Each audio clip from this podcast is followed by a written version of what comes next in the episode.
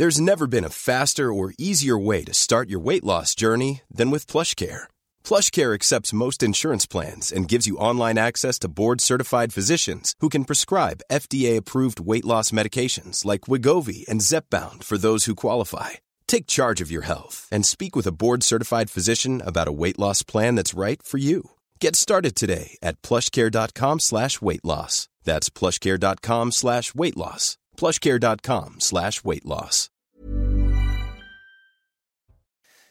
Il est carrément midi, bonjour, soyez bienvenus, je suis très heureux de vous retrouver, 12h, 14h, vous connaissez le rendez-vous par cœur, c'est Midi News The Weekend, deux heures d'information avec comme d'habitude des témoignages et beaucoup de témoignages dans cette émission, des reportages et bien sûr des débats, beaucoup de débats avec les grands témoins qui m'entourent, présentation d'équipe dans quelques instants, mais tout de suite, le sommaire de notre première heure. À la une, la colère des agriculteurs le jour d'après, oui le jour d'après, après la séance de calinothérapie hier de Gabriel Attal auprès des agriculteurs de Haute-Garonne. Que se passe-t-il? Oui, on peut se poser la question. Le Premier ministre a annoncé des mesures satisfaisantes pour Jérôme Bail, la nouvelle figure emblématique de la révolte rurale en Haute-Garonne pas suffisante pour la FNSEA qui appelle à poursuivre le mouvement témoignage direct avec nos équipes bien sûr sur le terrain et débat bien sûr également avec nos grands témoins. Et puis on se posera la question, oui, alors que les agriculteurs sont de plus en plus dégoûtés par leur situation, on le verra, qui décide Paris Bruxelles on se posera la question. Et puis après, la contestation place à l'émotion ce samedi à Pamiers à partir de 13h30, il ne faut pas l'oublier, avec une marche blanche en hommage à Alexandra et à Camille que l'on vivra sur notre antenne à partir de 13h30. Cette agricultrice et sa fille tuées par un chauffard mardi dernier sur un barrage d'agriculteurs à bord de la voiture. On en a déjà parlé sur cette antenne. Trois personnes arméniennes sous obligation de quitter le territoire. Les deux accompagnants du conducteur auraient été libérés. On fera le point sur l'enquête avec Célia Barotte. Voilà, vous connaissez le programme. Le reste de l'actualité, on fait le tour avec Isabelle Piboulot. Bonjour Isabelle, en ce samedi. Bonjour Thierry, bonjour à tous. Si certains blocages routiers sont levés, la mobilisation du monde agricole va se poursuivre. Le syndicat Jeunes Agriculteurs prévoit de reprendre les barrages en début de semaine prochaine avec le soutien de la FNSEA. Les syndicats jugent insuffisantes les aides et les mesures de simplification administrative annoncées par Gabriel Attal hier. Invité de Sud Radio ce matin, Maxime Buzard évoque un blocus de Paris et de sa petite couronne. Écoutez. On a vu que euh, les mobilisations dans le Sud ont été efficaces. Ils ont réussi à faire venir Monsieur le Premier ministre. Et eh ben, on va faire la même chose et on va s'inscrire dans la durée à nouveau avec euh, euh, un blocus de Paris. Il y a déjà eu des actions autour de Paris très localisées et très ponctuelles. Je le dis à nos collègues, à nos amis franciliens, la semaine va être longue mmh. parce que l'idée c'est bien de ceinturer la capitale et de faire en sorte que euh, nous soyons entendus par, euh, par le Premier ministre sur l'ampleur de nos attentes la loi immigration promulguée dans la nuit par Emmanuel Macron depuis New Delhi. Le texte a été publié au journal officiel. Il avait été largement censuré par le Conseil constitutionnel, accusé par la droite d'avoir commis un coup d'état de droit. 35 articles sur 86 ont été totalement ou partiellement censurés, retoqués, pardon. Mais alors, que reste-t-il dans la loi immigration? Le point avec Raphaël Lazreg. Elle contenait 86 articles forts, 35 mesures ont été censurés partiellement ou totalement, comme le durcissement de l'accès aux prestations sociales ou le délit du séjour irrégulier pour les étrangers. La structure initialement voulue par le gouvernement a été préservée, comme par exemple la simplification des procédures d'expulsion des étrangers délinquants la régularisation des travailleurs sans papier dans les métiers dits en tension au cœur des débats cet automne. Le Conseil valide aussi des dispositions pour faciliter les expulsions et les décisions d'obligation de quitter le territoire français. Elles font notamment sauter les protections dont bénéficient certaines catégories d'étrangers, comme ceux arrivés en France avant l'âge de 13 ans. Si les oppositions de gauche se félicitent de l'arbitrage des sages, la droite dénonce une décision plus politique que juridique. Face à l'insécurité grandissante dans les, établissements scolaires, pardon, le maire de Marignane, dans les Bouches-du-Rhône, propose d'équiper les enseignants de bombes lacrymogènes, une nécessité selon lui. Mais l'idée divise autant les professeurs que les parents d'élèves. Tony Pitaro. Des professeurs d'un collège de Marignane ont exercé leur droit de retrait ce lundi après une violente bagarre survenue vendredi dernier entre plusieurs élèves. Une preuve de plus, selon ce maire, qu'il faut équiper les enseignants de sa ville de bombes lacrymogènes. Les éducateurs sont, venus, les surveillants sont venus et, euh, pour, protéger l'enfant et ils se sont fait, euh, ils se sont euh, frapper et se sont retrouvés à, l'hôpital. Donc là encore, des questions se posent sur la protection des, agents de l'éducation nationale. Il n'y a pas de raison qu'ils se laissent frapper sans pouvoir se défendre. Pour pouvoir posséder cette bombe lacrymogène sur leur lieu de travail, les professeurs devront remplir une autorisation. On remplit un CERFA et on l'envoie à la préfecture qui accepte ou, qui refuse. Voilà, c'est tout. Il n'y a, rien d'illégal aujourd'hui sur euh, sur le fait de, proposer ça aux, enseignants qui, euh, pour la moitié d'entre eux, ont, accepté hein, d'être équipés. Donc ça veut bien dire qu'il y, a un besoin et ce n'est pas une vue de l'esprit. Dans une lettre, la préfète de police a rappelé à Éric Lodissès qu'une bombe lacrymogène est une arme de catégorie D dont le port et le transport sont interdits sans motif légitime. Enfin, dans le reste de l'actualité, ce 27 janvier marque la journée internationale dédiée à la mémoire des victimes de l'Holocauste, une tragédie vécue dans son enfance par Sarah Jackson. Le 7 octobre dernier, l'octogénaire a abrité trois Israéliens qui fuyaient l'attaque du Hamas. Pour la première fois depuis le drame, tous se sont réunis. C'était il y a quelques jours. Regardez.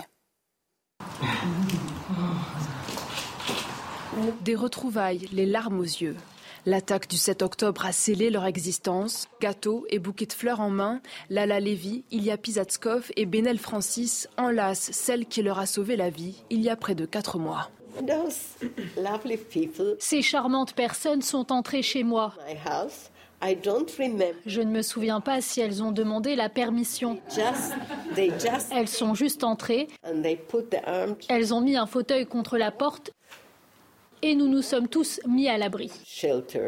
Un refuge immortalisé sur des photos qui leur a permis d'échapper à l'horreur au festival de musique Nova. Nous n'avions pas vu les terroristes, mais les coups de feu venaient de toutes les directions. Le drame n'est pas sans rappeler celui de l'Holocauste, vécu par Sarah, originaire de Pologne alors qu'elle n'était qu'une enfant. Aujourd'hui, à 88 ans, elle perpétue auprès des jeunes le devoir de mémoire. Ma mère me disait que je n'arrivais pas à m'endormir parce que j'avais tellement faim. Sarah a fait part de son témoignage à l'occasion de Zikaron Bassalon, comprenait en hébreu le souvenir dans le salon, alors que la communauté juive reste encore aujourd'hui en proie à l'antisémitisme. C'est la fin de ce journal. Je vous retrouve dans un peu moins de 30 minutes pour un prochain point sur l'actualité. Tout de suite, place à Midi News Weekend avec vous, Thierry. Et on sera fidèle au poste, ma chère Isabelle. On vous retrouve dans 30 minutes, évidemment. Je vous présente l'équipe de grands témoins qui m'entourent. Tout d'abord, un grand, grand témoin. Euh, Hervé Bricou, agriculteur en polyculture du côté de Saint-Quentin dans l'Aisne. On est ravis de vous accueillir en ce samedi, mon cher. Oui, merci. Je vous, je vous remercie de m'accueillir. Et on aura bien besoin de vos éclairages. Exactement. Et de votre réaction. Voilà, merci. Ou de vos réactions. Merci. Il y en aura peut-être plusieurs. Je vous présente euh, l'équipe de grands témoins des finales du samedi. Naïm Fadel, essayiste. Soyez la bienvenue. Merci Thierry, bonjour. Vincent Roy, journaliste. Ravi de vous accueillir, comme d'habitude. Bonjour Thierry. Nathan Dever, écrivain. Ravi de vous accueillir également ce samedi. Et notre ami Denis Deschamps, géopolitologue. Ravi de vous accueillir aussi. Allez, Midi News Weekend, c'est parti. Nous sommes ensemble jusqu'à 14h. On va commencer donc par les agriculteurs, euh, mon cher euh, Hervé, avec cette journée d'hier si cruciale, malgré les preuves d'amour, vous nous direz ce que vous en avez pensé, de Gabriel Attal aux agriculteurs et l'annonce des mesures. Les réactions sont mitigées ce samedi, il faut bien le reconnaître. Euh, certains barrages ont été levés, comme le plus emblématique, le premier en Haute-Garonne. On y sera dans quelques instants à Carbone. Et puis d'autres demeure ou se reconstitue. Mes priorités au terrain, on va justement à Carbone, je vous le disais, on va rejoindre Stéphanie Rouquier et Johan Demarle. Bonjour Stéphanie. Jérôme Bail l'a annoncé hier, le leader charismatique du mouvement l'a annoncé hier, le barrage doit être levé. On en est où très précisément, ma chère euh, Stéphanie Rouquier? Bien écoutez, après 9 jours de blocage, l'autoroute A64 est presque libérée. Vous le voyez, il reste une poignée d'agriculteurs. Ils sont une petite dizaine encore et seulement quelques véhicules. Mais ils vont quitter les lieux d'ici peu de temps. Et là, vous le voyez, les services techniques qui commencent à nettoyer ce qui reste sur la route. Mais ces agriculteurs qui étaient à l'origine de ce mouvement en France ont passé la matinée à tout nettoyer et à tout remettre en l'état. Et c'était leur mot d'ordre protester, mais sans aucun vandalisme, dans le respect. Et ils ont tenu parole après les annonces de la visite du Premier ministre hier soir. Ils avaient pris la décision de lever ce barrage, car selon euh, Jérôme Bail, eh bien, l'éleveur bovin à l'initiative de la Fronde, Gabriel Attal a tenu euh, ses euh, paroles, a tenu, pardon, a répondu à leurs attentes, à ses attentes concernant la simplification des démarches, mais aussi la défiscalisation du GNR, le gazole utilisé dans les engins agricoles. Donc ces agriculteurs notent tout de même qu'ils vont suivre les dossiers de très près pour voir bien que tout soit mis en œuvre. Merci beaucoup Stéphanie Rouquier. Vous êtes accompagnée par Johan Demarle depuis Carbone, le premier barrage euh, emblématique. Alors Hervé euh, Bricou, quel est votre ressenti? Je le disais en commençant cette émission, il y a ceux qui sont contents mais ça, c'est plutôt du côté de la Haute-Garonne avec euh, l'équipe de Jérôme Bail et puis les autres. Puisque hier sur ce plateau, on évoquait une espèce d'harmonie entre tous les, toutes les forces syndicales. Mm. Là, on a un peu le sentiment ce samedi matin que ça y est, il y a une nouvelle division qui s'est instaurée. Oui, euh, je pense que, je vais dire, la division, en fin de compte, c'est une, une envolée de pommade qu'on a eue hier. On a eu une envolée de pommade. On a. Euh, J'ai dit calinothérapie, vous avez remarqué. Oui, une calinothérapie. je, trouve que le terme est, sympa aussi. Mais par contre, il faut savoir que quand on a les abeilles, qui sont les agriculteurs, qui travaillent tous les jours, pour arriver justement à les déstabiliser, les faire rentrer chez eux, on leur envoie un signal de fumée. Aujourd'hui, je voudrais pas que les agriculteurs soient dans la fumée et, repartent en fin de compte sans avoir les vraies, les vraies euh, promesses du gouvernement. Jérôme Bell a, dit qu'il il a dit son entretien d'ailleurs hier soir, et à multiples reprises, hein, il, avait trois, volontés, ces trois volontés ont été exécutées, il dit donc, on lève, la parole a été donnée. Mais il manque un certain nombre de choses. Exactement, il y a beaucoup, beaucoup, beaucoup de sujets sur lesquels, en fin de compte, il n'y a pas eu d'avancée plus que ça. Et je pense qu'aujourd'hui, euh, l'agriculture a besoin d'évoluer. Et elle a besoin de, se libérer de tout ce qui la, qui la chagrine euh, tous les jours et surtout l'état le, complexe de, toutes ces, ces, lois qui se changent, qui se contredisent l'une et l'autre. Et aujourd'hui, il faut arrêter tout ça. Allez, petit tour de table avec nos grands témoins. Euh, on reviendra un peu sur la tactique un petit peu plus tard dans l'émission, mais quelle, quelle était votre réaction en regardant l'intervention de, de, Gabriel Attal. Moi, je trouve qu'il a été plutôt bon quand même euh, sur le terrain, euh, avec une certaine euh, facilité, une certaine décontraction, bah, les notes sur les bottes de foin. vous me direz, Hervé Wicou, ah, un, constat un petit peu de, bah, de dialogue facile avec les agriculteurs. Oui, une proximité. En tout cas, c'est de Je ne sais pas si c'est une mise en scène. Hein. On va dire que peut-être qu'il était sincère. Il a listé toutes les absurdités en essayant aussi d'amener quelques réponses. Parfois, je trouvais qu'il n'allait pas assez loin dans les réponses et qu'il prenait rendez-vous en déléguant au préfet. Et c'est ça qui parfois était gênant. Parce que, comme vous le savez, les promesses n'engagent que ceux qui veulent bien les, croire, c'est ça? Les entendre. Euh, qui veulent bien, voilà. Et donc, ça peut être. Euh, je veux dire, c'est extrêmement. Euh, moi, je me suis dit, attention. Attention parce qu'il donne beaucoup beaucoup d'espoir. Eh oui, et attention, là il une certaine pression parce, qu'en fait il s'est engagé et euh, les agriculteurs voilà. Moi je sais qu'il y a beaucoup de gens qui tombent sur Jérôme euh, Bell, mais c'est un homme, euh, il dit j'ai donné ma parole sur les trois points. Lui c'était sur ces trois points-là. Ces trois points-là, il a trouvé réponse, sachant que sur le, le gasoil non routier, on, moi j'ai pas très bien compris. Est-ce que c'est vraiment la taxe qui est supprimée Non, c'est l'augmentation. Bah, voilà, et certains veulent que la taxe soit, euh, surtout, soit supprimée. Et surtout, elle sera payée, euh, euh, elle sera euh, remboursé directement. C'est-à-dire qu'on n'aura pas besoin d'un an pour, euh, pour le remboursement. Mais juste pour finir, Thierry, il y a, une image assez extraordinaire que j'ai trouvée, c'était que le ministre Fesneau, le ministre de l'Agriculture, était derrière lui, et je me suis dit, mais il se prend un camouflé incroyable, parce que il n'a rien fait depuis tout ce temps-là. Mhm. Et le ministre Attal, euh, le Premier ministre, vient, il dit, ah, j'ai pris euh, connaissance de tout ça. Et liste. Comme hier, priorité au terrain, évidemment, vous le comprenez aisément, parce que même si le barrage de carbone a été levé, il se passe des choses. On va aller retrouver leur para du côté de Salon de Provence. Quel est l'état des lieux, leur para Bah, écoutez, les agriculteurs des Bouches-du-Rhône hein, qui étaient euh, sur la 54 se sont mobilisés ce matin pour maintenir la pression. Nous sommes dans une zone commerciale où il y a trois hypermarchés, dont un qui vend essentiellement des aliments. Ils ont investi un premier euh, magasin, ils ont rempli des caddies et ils nous ont montré, preuve par A plus B, que la plupart euh, des aliments qu'ils ont mis dans le caddie sont des aliments venus de l'étranger, Espagne, Maroc, entre autres, voire Brésil hein, pour certains produits exotiques. Donc leur mobilisation, eh bien, c'est la suivante. Hein. Ils déversent euh, soit des légumes invendus que eux ne peuvent pas vendre sur le marché euh, français parce qu'on leur dit bah, non, parce que vous êtes trop cher, soit euh, des déchets végétaux pour montrer, pour illustrer en fait la situation. Et ce qu'ils dénoncent, c'est vraiment la concurrence déloyale. Là, c'est le troisième hein, supermarché que nous faisons et à chaque fois, il est clair que la plupart des caddies sont remplis à 80% de produits venant d'Espagne ou encore du Maroc. Et ça, franchement, les agriculteurs, ça les met très en colère. Laure Para depuis Salon de Provence. N'hésitez pas à intervenir quand vous le souhaitez, évidemment, durant notre émission. On le voit, hein, Hervé Bricou, euh, la calinothérapie, je le redis, euh, a marché du côté de la Haute-Garonne, mais pas du côté de Salon de Provence. Hein, et je crains que ça fasse tache d'huile. Exactement. Euh, je trouve que bon, chaque région a ses qualités et franchement, on, on est tous différents dans, la France. Et la France, c'est une belle région. Dans le nord, on produit plus des céréales. Mhm. On produit très peu de légumes. Bah, on en produit, mais c'est pas tout à fait la même chose. La France est disparate. Et aujourd'hui, il faut savoir que les demandes de l'un ne sont pas celles de l'autre. voilà. Mm. Et les contraintes de l'un ne sont pas celles des autres.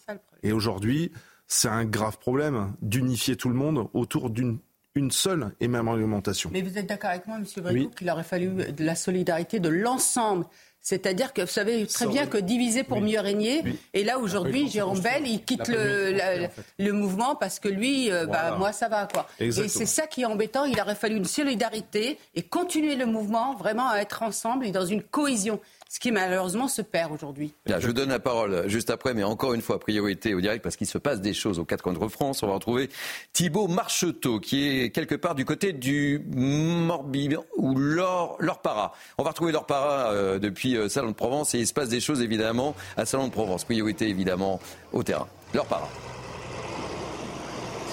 Oui, ce que je voulais préciser hein, par rapport à ce que je vous racontais précédemment, c'est qu'ils ont notamment euh, montré les étiquettes de produits bio en provenance d'Espagne où, il y avait écrit dessus agriculture française bio, alors que provenance en dessous c'est Espagne. Ils ne comprennent pas, alors qu'ils ont des normes euh, colossales à, respecter, ils ne comprennent pas comment c'est possible que ce type de produit, hein, c'était un bouquet de brocoli, que ce type de produit soit dans l'étal et que les consommateurs ne soient pas informés aussi euh, de cette situation. Ils disent que ces produits qui viennent d'Espagne sont souvent traités avec euh, des pesticides qui sont interdits en France parce que dangereux pour la santé. Voilà, je pensais que c'était important de vous apporter la précision.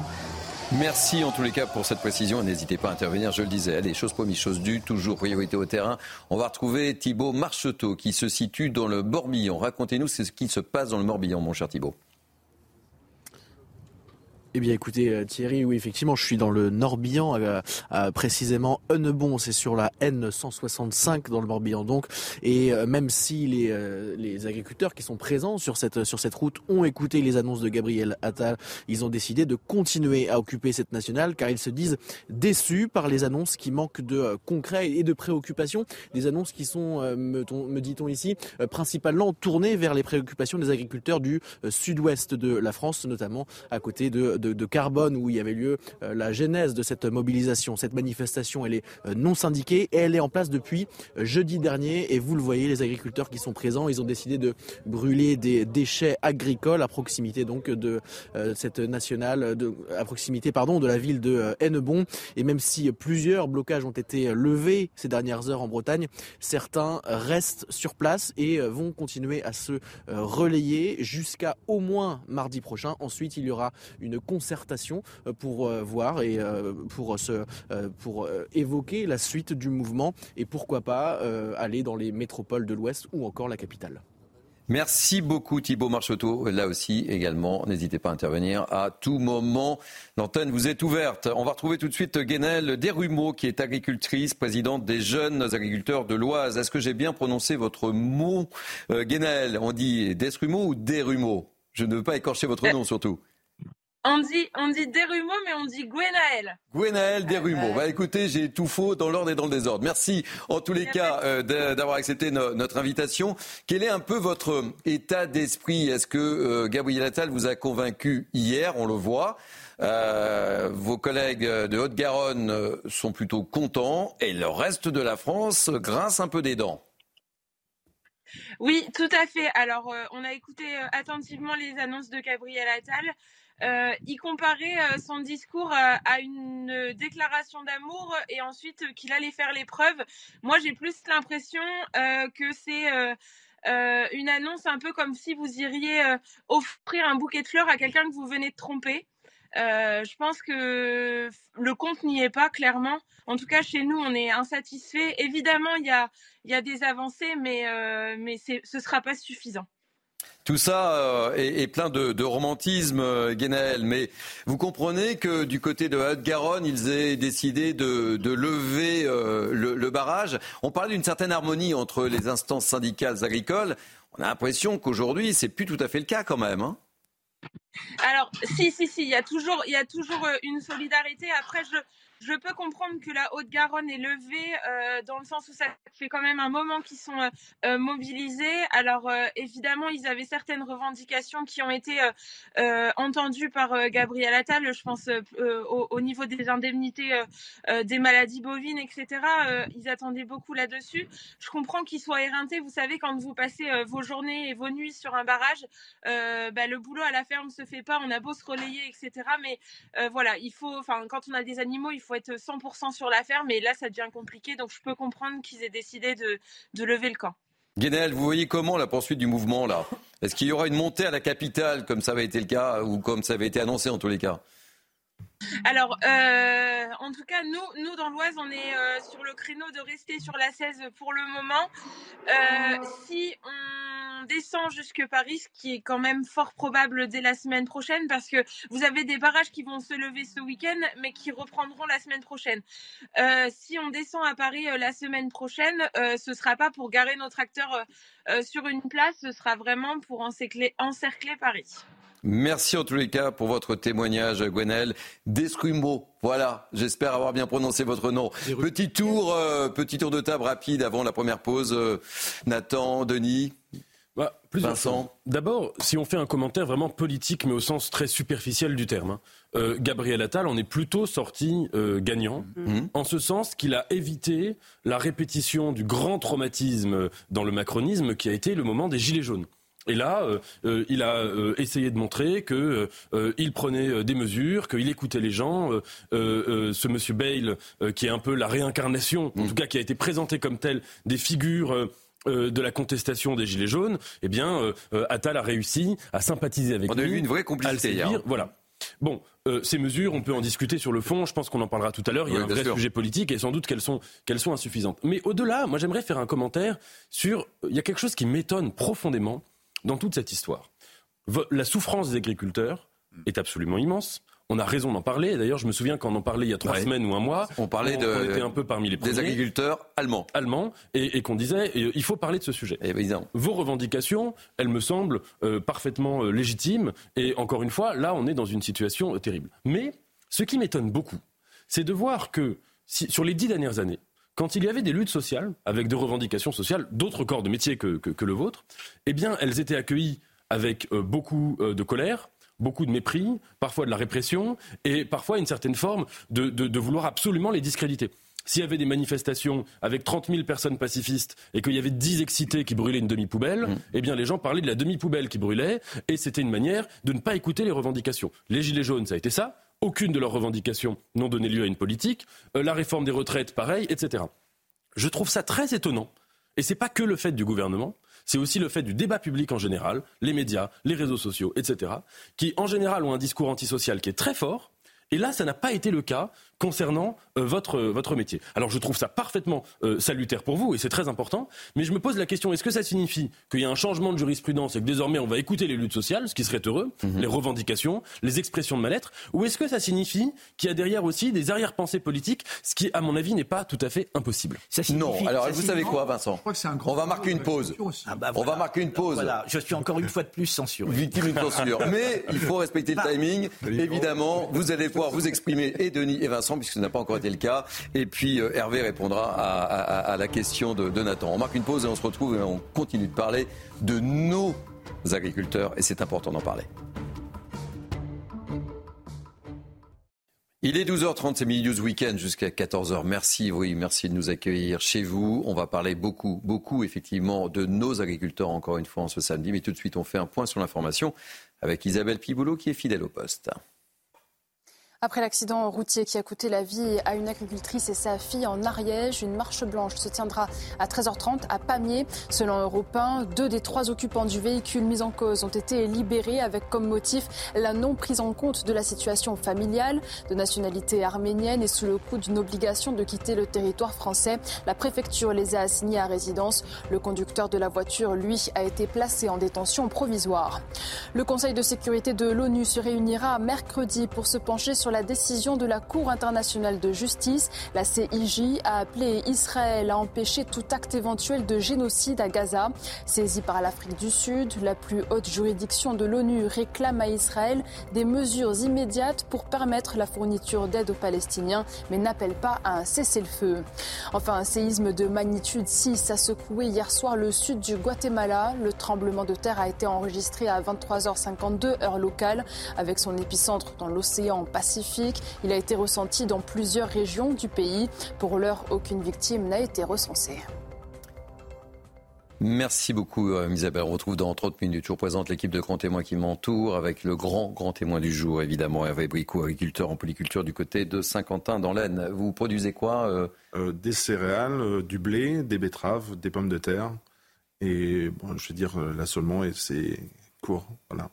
Je vous représente Pardon On pourra en goûter? On pourra en goûter peut-être. si tu veux. Voilà.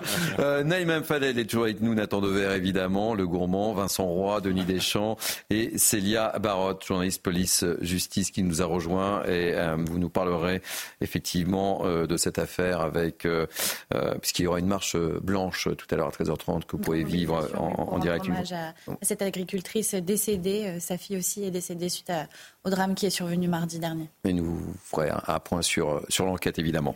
Allez, une page euh, spéciale évidemment consacrée encore aujourd'hui à nos amis agriculteurs. Euh, trois mots, euh, déverrouiller, libérer, simplifier l'agriculture, c'est ce que Gabriel Attal, je parle sous votre gouverne, mm. mon cher Hervé Bouicou, je vois que vous me regardez, Gabriel Attal qui a tenté de calmer la crise hier depuis la Haute-Garonne.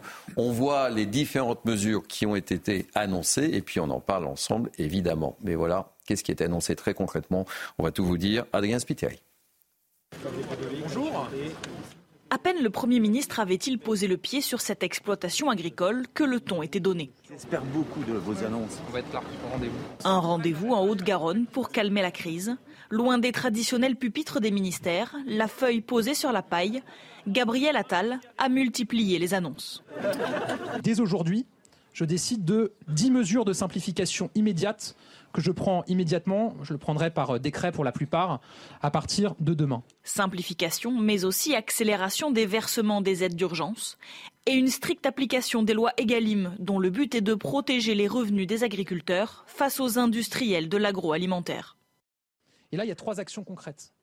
D'abord, on renforce les contrôles. Il y a 100 euh, agents de la DGCCRF qui ont été déployés. On va tout repasser au crible dans les jours qui viennent. Je peux d'ores et déjà vous dire qu'on va prononcer trois sanctions très lourdes contre des entreprises qui ne respectent pas Egalim. Autre décision, l'annulation de la hausse de la taxe sur le gazole non routier agricole. Elle devait augmenter progressivement jusqu'en 2030. Mettre l'agriculture au-dessus de tout, c'est l'objectif affiché par Gabriel Attal. Il assure que le gouvernement a entendu et compris le ras-le-bol du monde paysan. Hervé, pour mesure, on l'a évoqué déjà en première partie, pas suffisante, mais qui décide? C'est Paris ou c'est Bruxelles? C'est-à-dire, on ne sait pas vraiment, nous. Bah, c'est ça la question. On se pose vraiment la question qui décide dans l'histoire, mais on est surchargé de normes.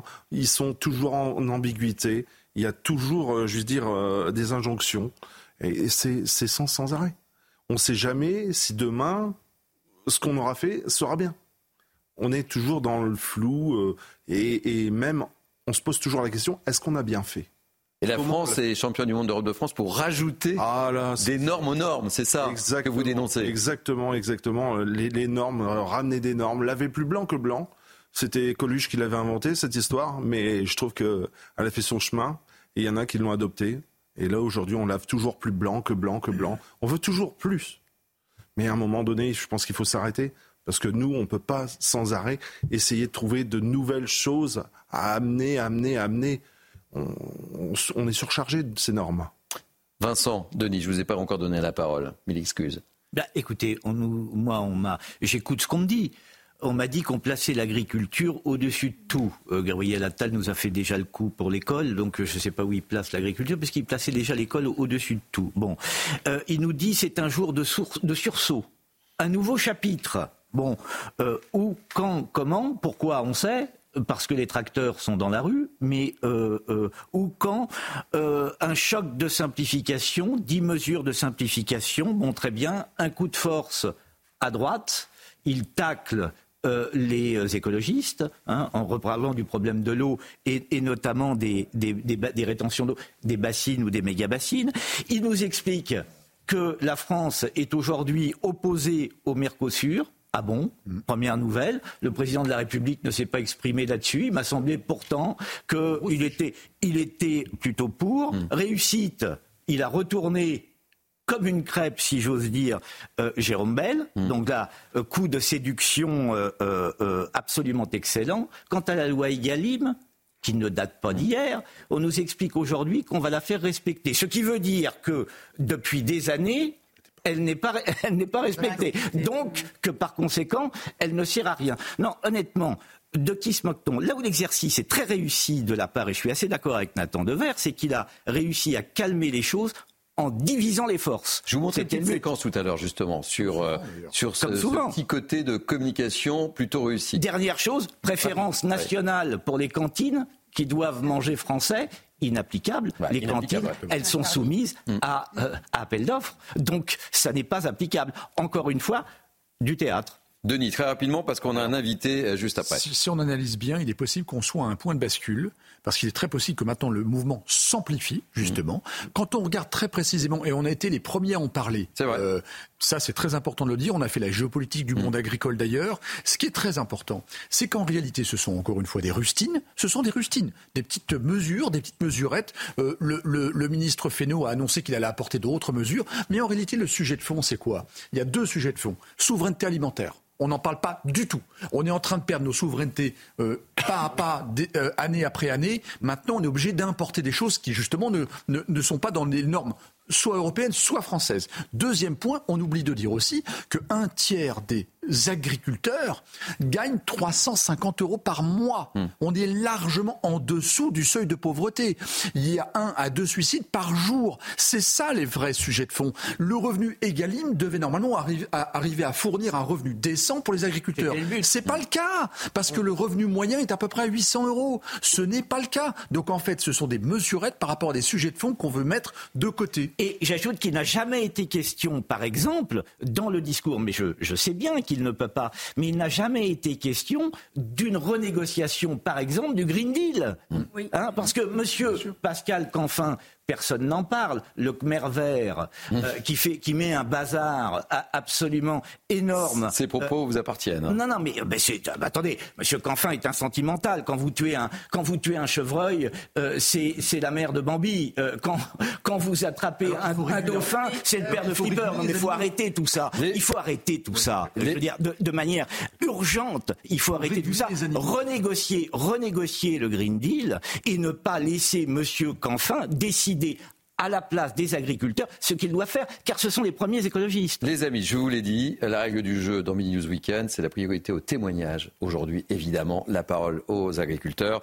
Euh, je parle sous votre gouverne, Hervé Bouicou. C'est vrai que vous, vous êtes fait plein de copains Moi, du côté des politiques. Ah, vous n'avez. On, l'évoquait, Denis le disait, on était les premières chaînes à évoquer potentiellement, et Nathan le disait aussi, en évoquant la situation en Allemagne, et tout de suite sur notre antenne, on vous a donné la parole assez rapidement, et on se posait même la question sur ce plateau, est-ce que ce mouvement va faire tache d'huile en France? La réponse a été donnée assez rapidement. Là, on a vu que Gabriel Attal était sur le terrain, Jordan Bardella également sur le terrain. Vous êtes fait beaucoup d'amis très rapidement. Vous avez un petit peu oublié. Et je voulais qu'on voit une, vidéo qui a été assez virale, qui a circulé sur les réseaux sociaux. C'est celle de Cédric Vielmontaille, qu'on a déjà eu comme invité dans Midi 12 Weekend, qui est éleveur dans le Cantal. Regardez cette vidéo. Il sera avec nous juste après. Il s'adresse à une personne. Je vous dis rien, je dis ça, je dis rien. Et on réagit après. Un message destiné à Sophie Binet. Hier soir, j'ai bien vu que vous appeliez vos, collègues CGT à rejoindre nos mouvements d'agriculteurs. Alors, chère Sophie, euh, on va décliner votre offre en fait. Clairement, on ne vous veut pas sur nos, sur nos mouvements hum, parce qu'on ne partage aucune valeur avec vous. Quoi. Mais vraiment aucune. Donc voilà. Et je pense que si vous essayez de venir sur nos mouvements, on pourrait, on pourrait vous faire rebrousser chemin assez rapidement. Voilà, que le message passe bien. Voilà, bonjour euh, Cédric euh, Vielmontal, je suis ravi de, vous retrouver à nouveau euh, dans Mini News Weekend. je le disais avec notre invité Hervé Bricou, c'est vrai, soudainement les agriculteurs ont eu plein de copains. Mais il y a des copains que vous voulez, il y a des copains que vous voulez pas. Visiblement, Sophie Binet, vous voulez pas qu'elle soit votre copine. bonjour à tous. Moi, mon problème, c'est que je ne suis pas un politique et je ne sais pas manier la langue de bois.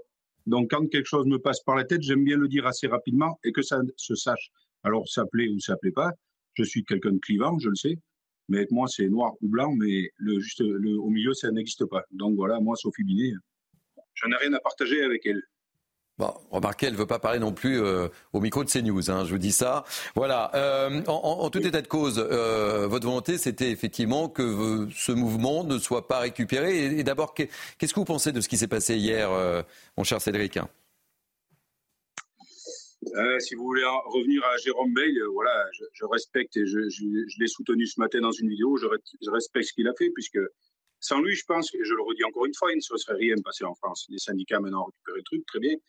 Après, euh, oui, il a lâché, c'est son, son droit personnel, mais ce n'est pas la volonté des autres. Nous, on va continuer le mouvement et on ne lâchera pas. Voilà.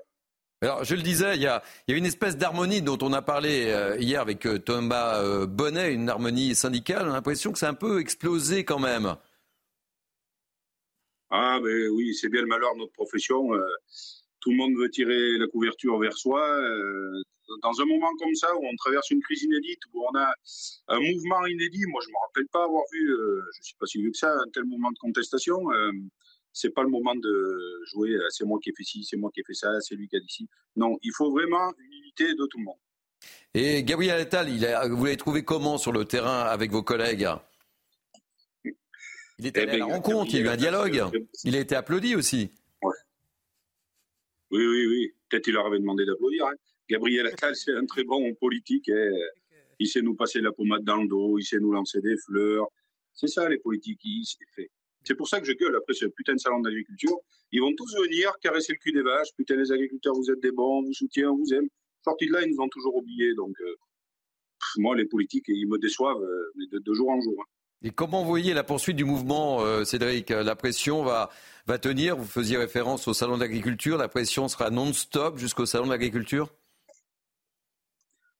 Je ne sais pas si on tiendra jusqu'au salon de l'agriculture. C'est compliqué pour nos agriculteurs de se mobiliser autant. On a des animaux dans les bâtiments, les mouvements sont loin. Euh, oui, euh, j'ai vu qu'on appelait à bloquer Paris, c'est très bien, il faut amplifier. Moi, je pense par contre que, même si je ne suis pas copain avec la CGT, je pense par contre qu'on a tout intérêt à être rejoint par les travailleurs, par les artisans, par les commerçants, par les indépendants, qui se sentent aussi euh, oppressés par toute cette, euh, ces, taxes qu'on nous impose, par toute cette papasserie qu'on nous impose. Voilà. Je pense qu'on a tout intérêt à être rejoint par tout le monde parce que on a tous le même but au final, c'est vivre de nos métiers et qu'on arrête de nous, ben, de nous pomper comme ça, quoi.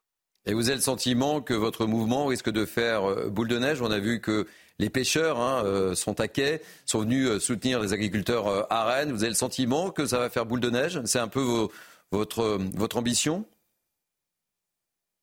Oui, je pense que c'est possible qu'on ait un effet boule de neige. On a une profession qui est, soutenue malgré tout dans l'opinion publique.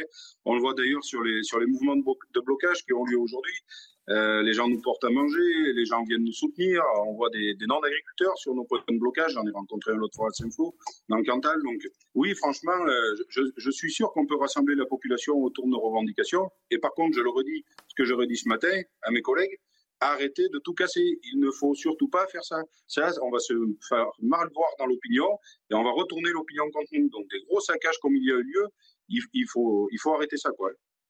Merci beaucoup Cédric euh, Vielmonteil. Euh, vous n'avez pas votre langue dans la poche, c'est ce qui, ce qui fait tout votre charme d'ailleurs. Euh, et vous êtes le bienvenu dans Mini News Weekend quand vous le souhaitez. Merci en tous les cas d'avoir accepté de témoigner.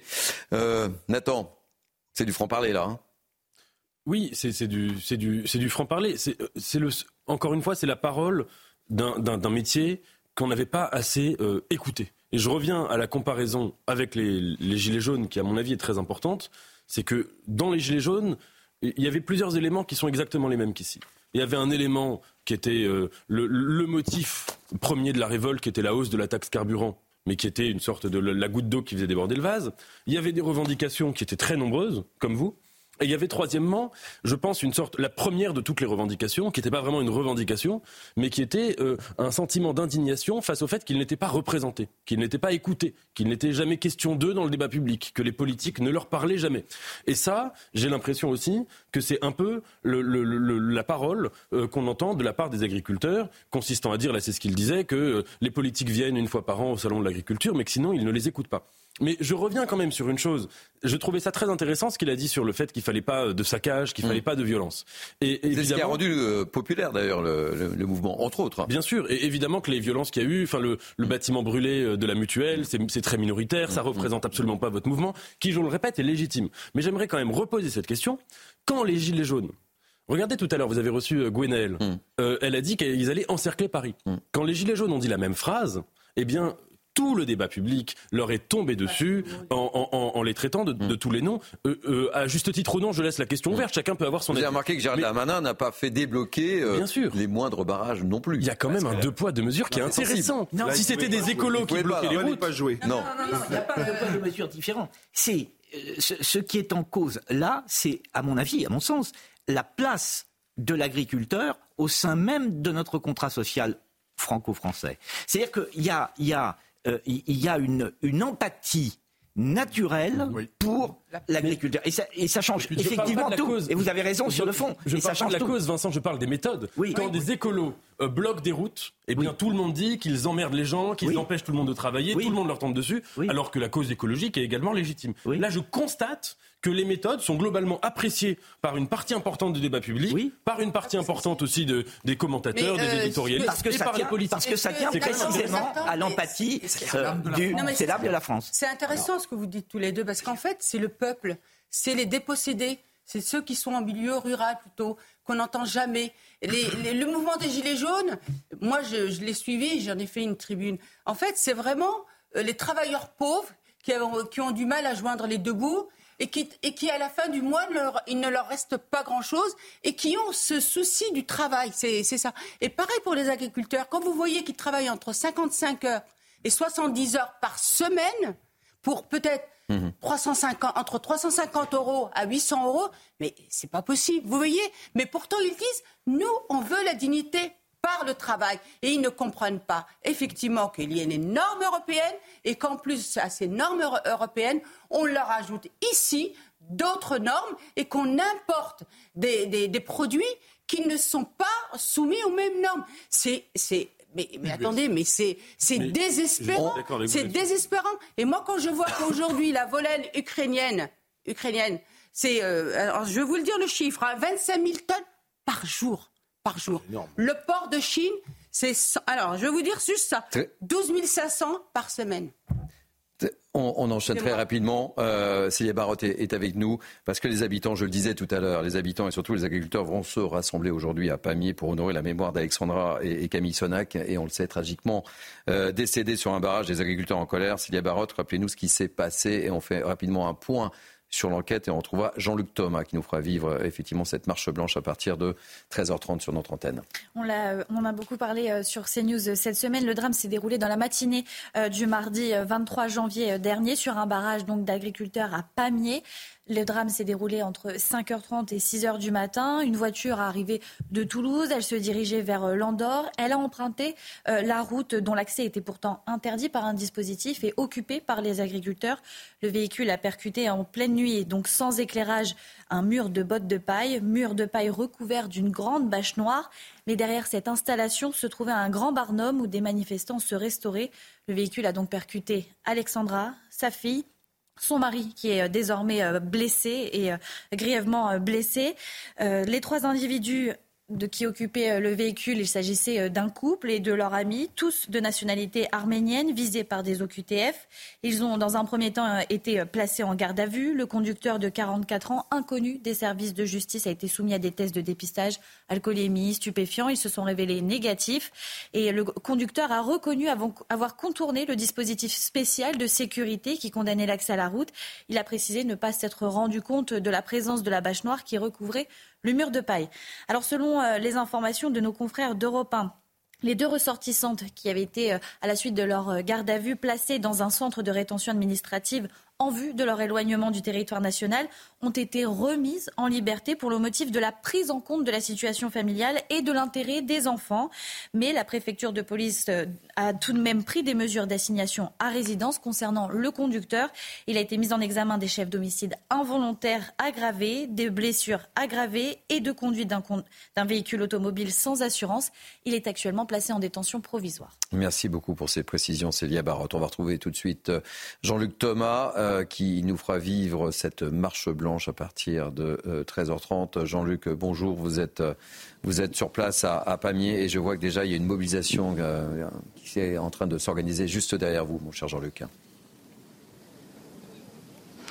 Oui, exactement. Nous sommes euh, au lycée agricole euh, de Pamiers. C'est euh, de ce point que va partir tout à l'heure aux environs de 13h30 cette marche blanche, un hommage à Alexandra et Camille Sonac. Les organisateurs qui sont les organisations syndicales ici, que ce soit la FDSEA, les jeunes agriculteurs, mais aussi la Chambre d'agriculture, eh bien, attendre entre 2500 et 4000 personnes. C'est une marche blanche qui va être longue, qui va faire à peu près 4 euh, km. Elle va partir donc d'ici et va se rendre jusqu'au pont où a eu lieu euh, l'accident euh, mardi dernier. Et ensuite, évidemment, eh bien, cette marche blanche se terminera sur ce point-là. Il faut savoir que le président de la FNSEA est déjà arrivé et sera présent tout au long de la marche. Il nous a dit tout à l'heure qu'il ne s'exprime pas aujourd'hui. Merci beaucoup Jean-Luc Thomas et on vous retrouve tout à l'heure à partir de 13h30. On va marquer une pause pour cette première heure de Mini News Weekend. Beaucoup, beaucoup d'actualités. En deuxième partie, on parlera de la loi immigration. Elle a été promulguée. Ça vous fait réagir, je suppose. Il y a beaucoup de choses à dire aussi et on parlera à nouveau avec notre invité Hervé Bricou des agriculteurs. Merci en tous les cas d'être avec nous. Allez, on se retrouve dans quelques instants. On marque une pause et tout de suite. Il est un peu plus de 13 heures. Rebonjour. Merci de nous accueillir. C'est Midi News Weekend, partie 2. Dans quelques instants, je vous représente évidemment l'équipe de, de grands témoins qui m'entourent. Mais tout de suite, le sommaire de notre partie 2. À la une, on parlera de la loi immigration. Après les censures du Conseil constitutionnel, Emmanuel Macron a promulgué la loi. La droite accuse les sages d'avoir commis un coup d'État de droit. Bruno Rotaillot a réagi. Que reste-t-il de cette loi? On en parle et on ouvre le débat avec mes grands témoins. On évoquera aussi cette attitude hier de Caroline Yadan à l'occasion de la journée internationale dédiée à la mémoire des victimes de la Shoah. La députée Renaissance s'est carrément retournée au dépôt des gerbes effectués par Émeric Caron et Daniel Obono. Vous verrez la séquence. Enfin, je vous en parlais en première partie après la contestation des agriculteurs. Ce samedi, oui, ce samedi sera placé sous le signe de l'émotion avec une marche blanche à partir de 13h30 à Pamiers en hommage à Alexandra et Camille, cette agricultrice et sa fille tuées par un chauffard sur un barrage d'agriculteurs. On sera sur place avec Jean-Luc Thomas, notre correspondant dans le sud-ouest. Voilà. Pour le programme, on fait un tour de l'information avec Isabelle Piboulot, que je salue à nouveau. Isabelle. Bonjour Thierry, bonjour à tous. À la une, en Haute-Garonne, berceau du mouvement des agriculteurs, le barrage dressé sur l'A64 à Carbone a été progressivement démantelé. Le syndicat des agriculteurs ont fait néanmoins le choix de poursuivre la mobilisation. Des blocages routiers devraient être réinstallés en début de semaine prochaine.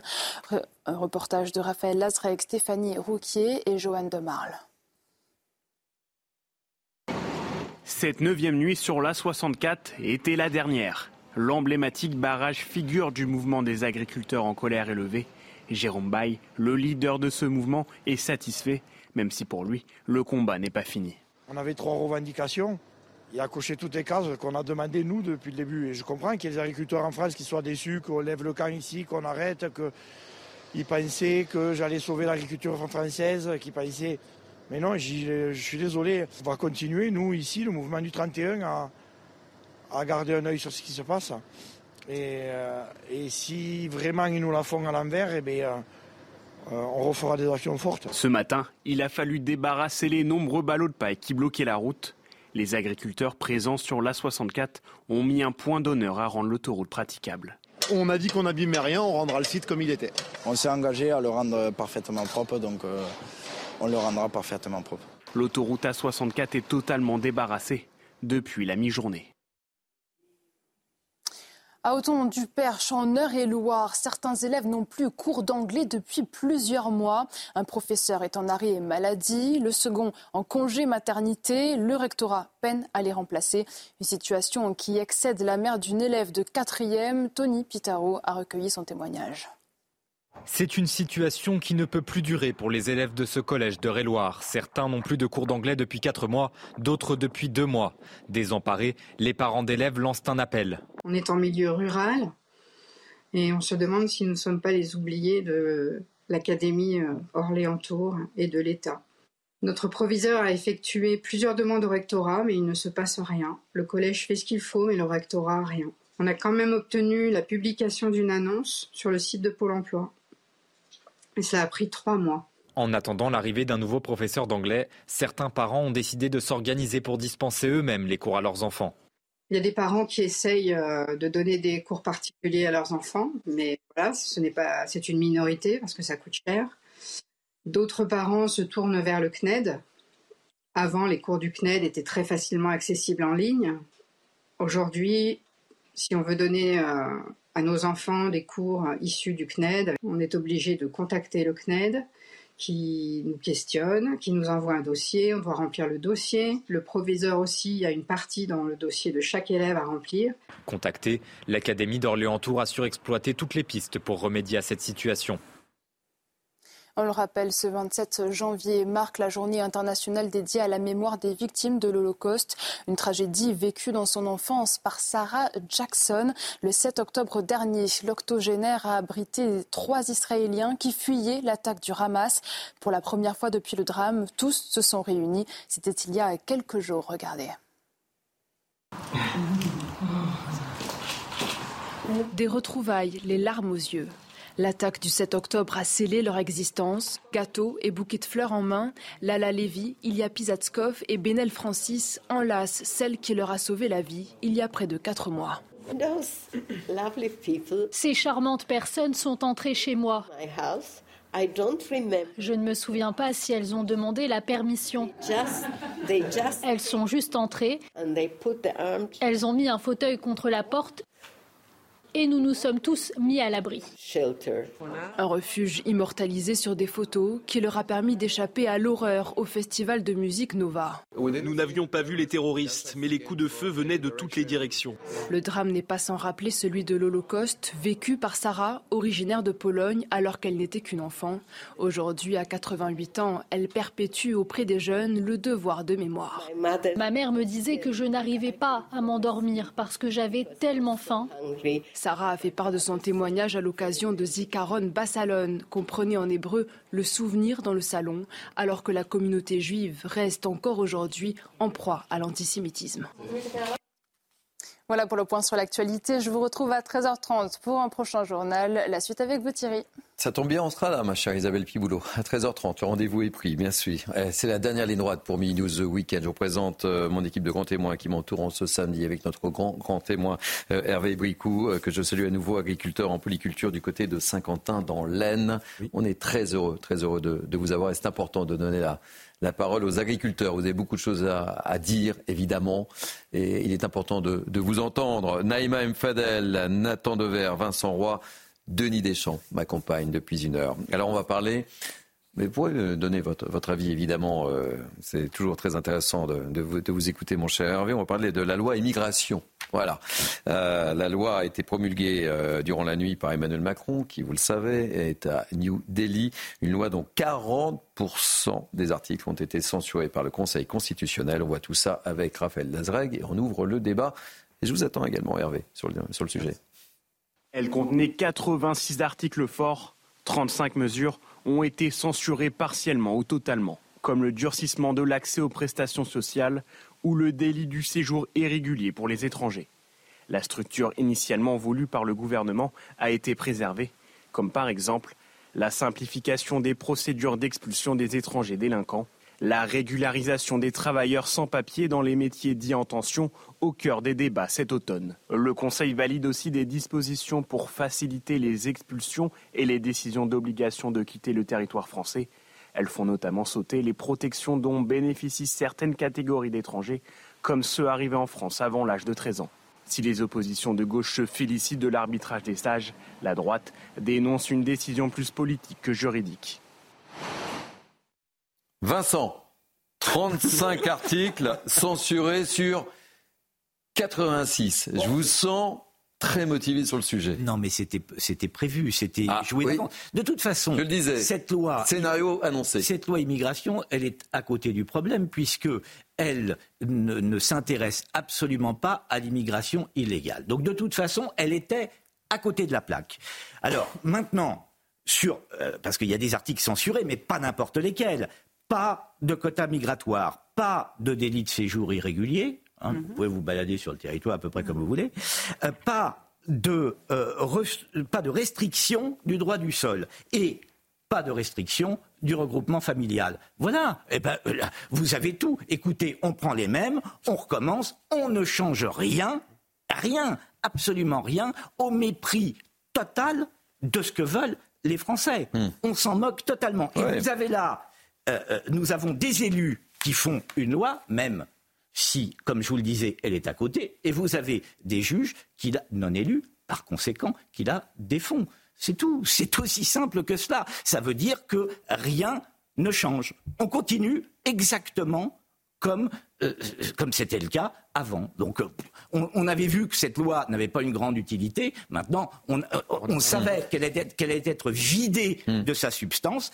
On parlera des LR là, qui bombaient le tort, c'est là qu'il faut un peu retour, hein. Retour au statu quo hmm. Ante. Et, puisque vous parlez des Français, je rappelle ce, sondage euh, mené par l'Institut CSA pour euh, CNews et publié donc en décembre. 66% des Français pensent qu'il faut un référendum sur l'immigration. Mais ça sert à rien de faire des sondages puisque de toute façon personne ne les écoute. Oui, mais enfin c'est bien de le dire. Non, non mais bien sûr. Parce qu'on a fait un sondage là. je vous rappelle qu'on a fait un sondage. dans l'absolu. Un sondage c'est fait pour être euh, dans, dans l'absolu. Vous avez maintenant et ça pose un gros problème d'ailleurs démocratique. C'est pourquoi on en appelle au référendum. Vous mm. avez maintenant un exécutif qui dirige un pays sans en écouter, sans en écouter mm écouter le peuple, ce qui n'est pas sans poser un certain nombre de problèmes. Alors là où la stratégie me paraît difficilement lisible, c'est que c'est le meilleur moyen de faire grimper le Rassemblement national. Donc je ne vois pas vraiment à, quoi ils jouent, puisqu'ils sont constamment en train de taper sur le Rassemblement national, en train d'agiter le chiffon, mm. je dirais pas rouge, du euh, Rassemblement national, et mécaniquement, ils ne font que le faire grimper. Je ne comprends pas bien la stratégie du gouvernement. Nathan Dever, qui pieuvre d'impatience de vous répondre évidemment. Je, pense que cette loi restera peut-être dans l'histoire et qu'on l'étudiera euh, possiblement dans un siècle, dans deux siècles, comme un moment mm. euh, euh, vraiment significatif, un marqueur d'un basculement politique possible, éventuel, de la France. Nous avons eu une loi dont vous avez dit 40% donc, des, des articles ont été euh, refusés par le Conseil constitutionnel. C'est-à-dire que nous avons eu une classe politique peut-être pas dans sa totalité, mm. mais une très grande partie de cette classe politique, et notamment des parlementaires, qui, sciemment, délibérément, parce que ces gens-là ne sont pas des incultes, ont fait exprès de faire voter une loi qui était inconstitutionnelle. Je vous rappelle qu'il euh, y a des gens du gouvernement qui l'ont dit eux-mêmes, qui mm. ont dit nous savons que cette loi ne passera pas parce qu'elle n'est pas fidèle à l'esprit de la Constitution. Ça, je pense que quand on remet cette loi dans l'histoire longue de la République, et qu'on l'analyse pas à coup des sondages euh, et de la télé-réalité. Alors il y a 67% des Français qui disent qu'il faut faire ceci, donc on va le faire. Quand on la remet dans l'histoire de la République, ce n'est pas rien. Mmh. Une classe politique qui décide de faire fi de la Constitution, notamment une droite qui est en état de mort cérébrale, hein. c'est-à-dire à part reprendre toutes les idées de l'extrême droite, elle n'a aucune idée à proposer. Il n'y a plus de Raymond Aron, il n'y a plus rien. Mmh.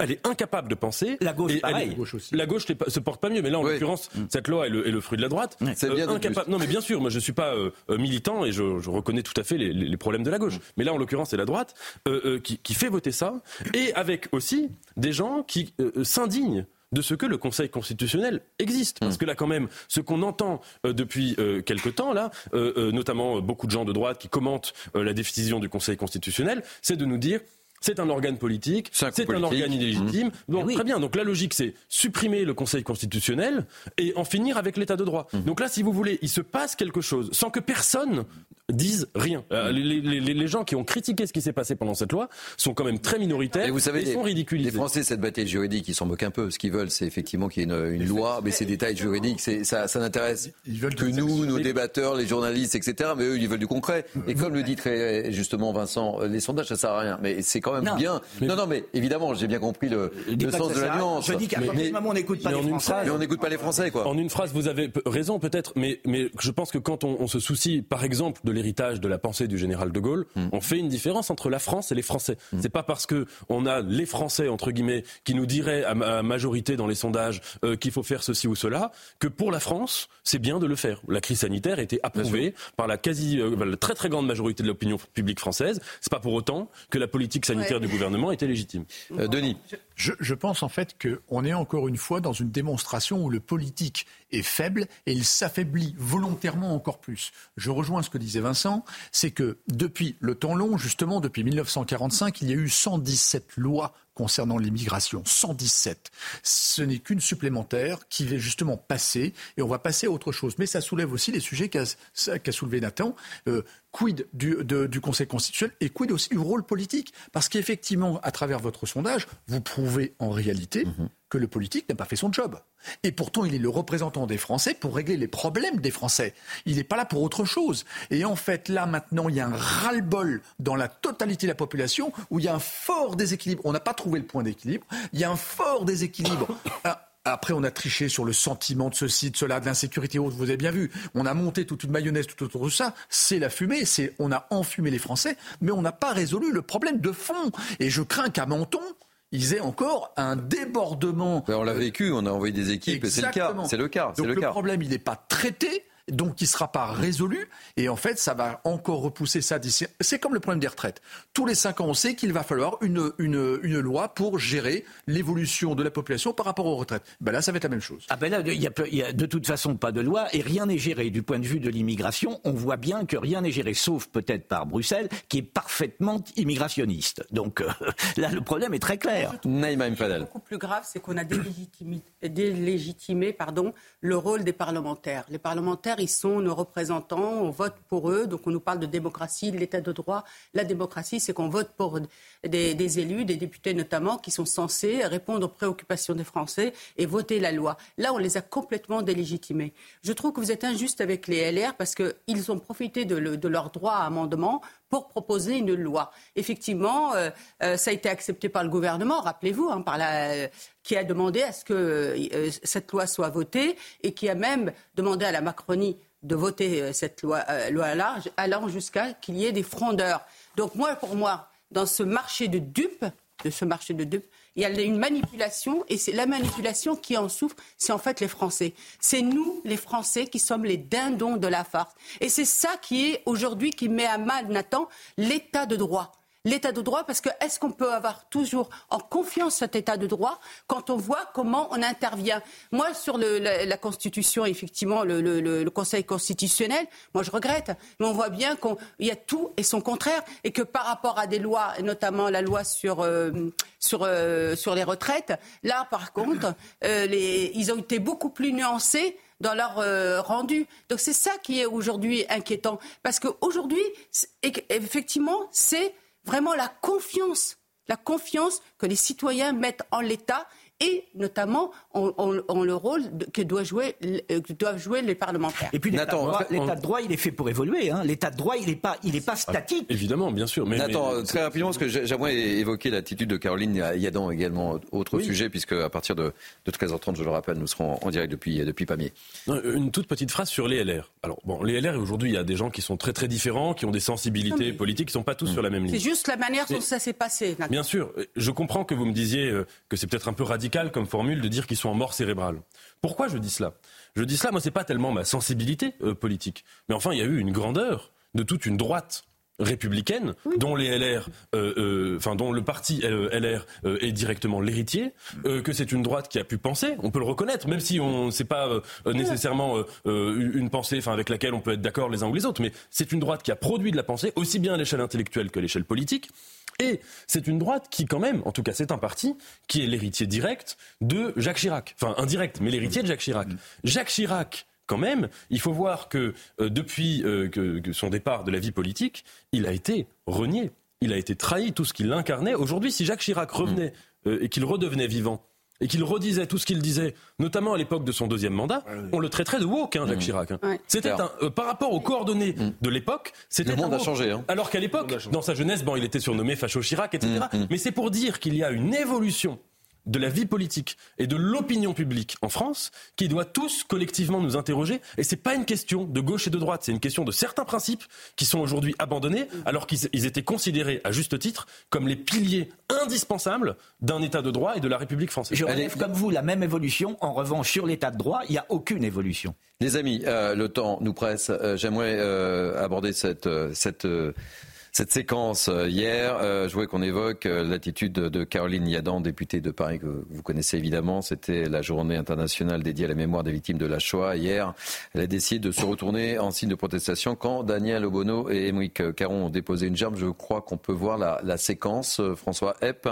on va, on va la voir et j'aimerais avoir rapidement votre réaction. Regardez ce qui se passe.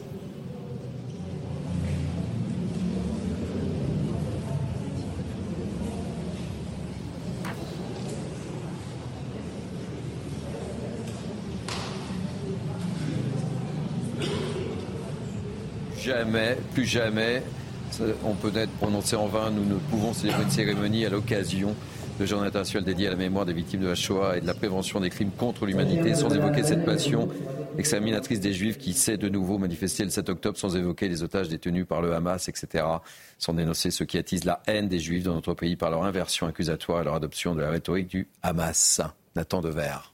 Elle a raison les positions d'un certain nombre de gens de la France insoumise depuis le 7 octobre, pas que depuis le 7 octobre. Je rappelle euh, un discours où Jean-Luc Mélenchon parlait de communauté agressive. Mmh. Euh, c'était pas, il parlait pas du CRIF, il parlait mmh. d'une communauté agressive. Euh, sont absolument honteuses.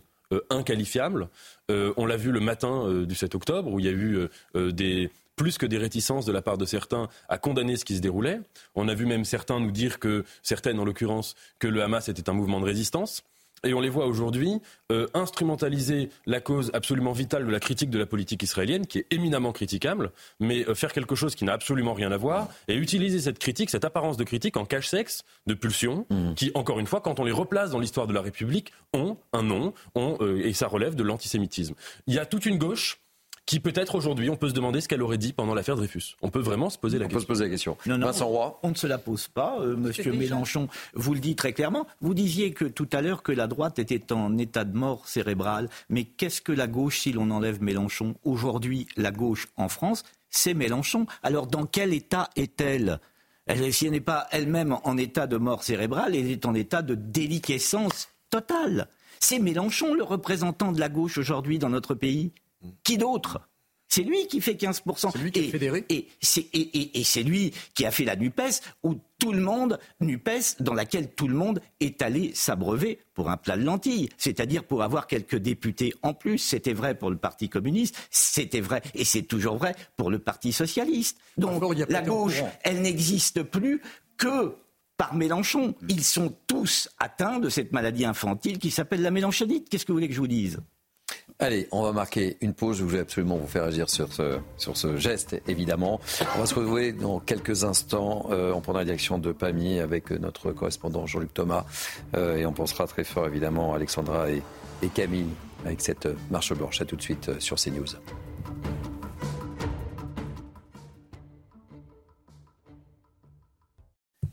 Il est quasiment 13h30, c'est la dernière euh, ligne droite pour Mini News Weekend. On se retrouve dans quelques instants. On prendra les directions évidemment de Pamiers pour euh, cette marche blanche dont je ne cesse de, vous parler depuis le début de, cette émission.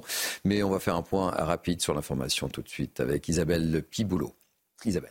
La mobilisation des agriculteurs se poursuit. Dans le Lot-et-Garonne, le blocage routier installé à Agen est toujours en place. Associé à la FNSEA, le syndicat Jeunes Agriculteurs a prévenu des barrages ont été levés mais seront réinstallés en début de semaine prochaine. Les aides et mesures de simplification administrative annoncées par Gabriel Attal hier sont jugées insuffisantes. La loi immigration promulguée dans la nuit par Emmanuel Macron depuis New Delhi. Le texte a été publié au journal officiel avait été largement censuré par le Conseil constitutionnel, accusé par la droite d'avoir commis un coup d'état de droit. 35 articles sur 86 ont été totalement ou partiellement retoqués.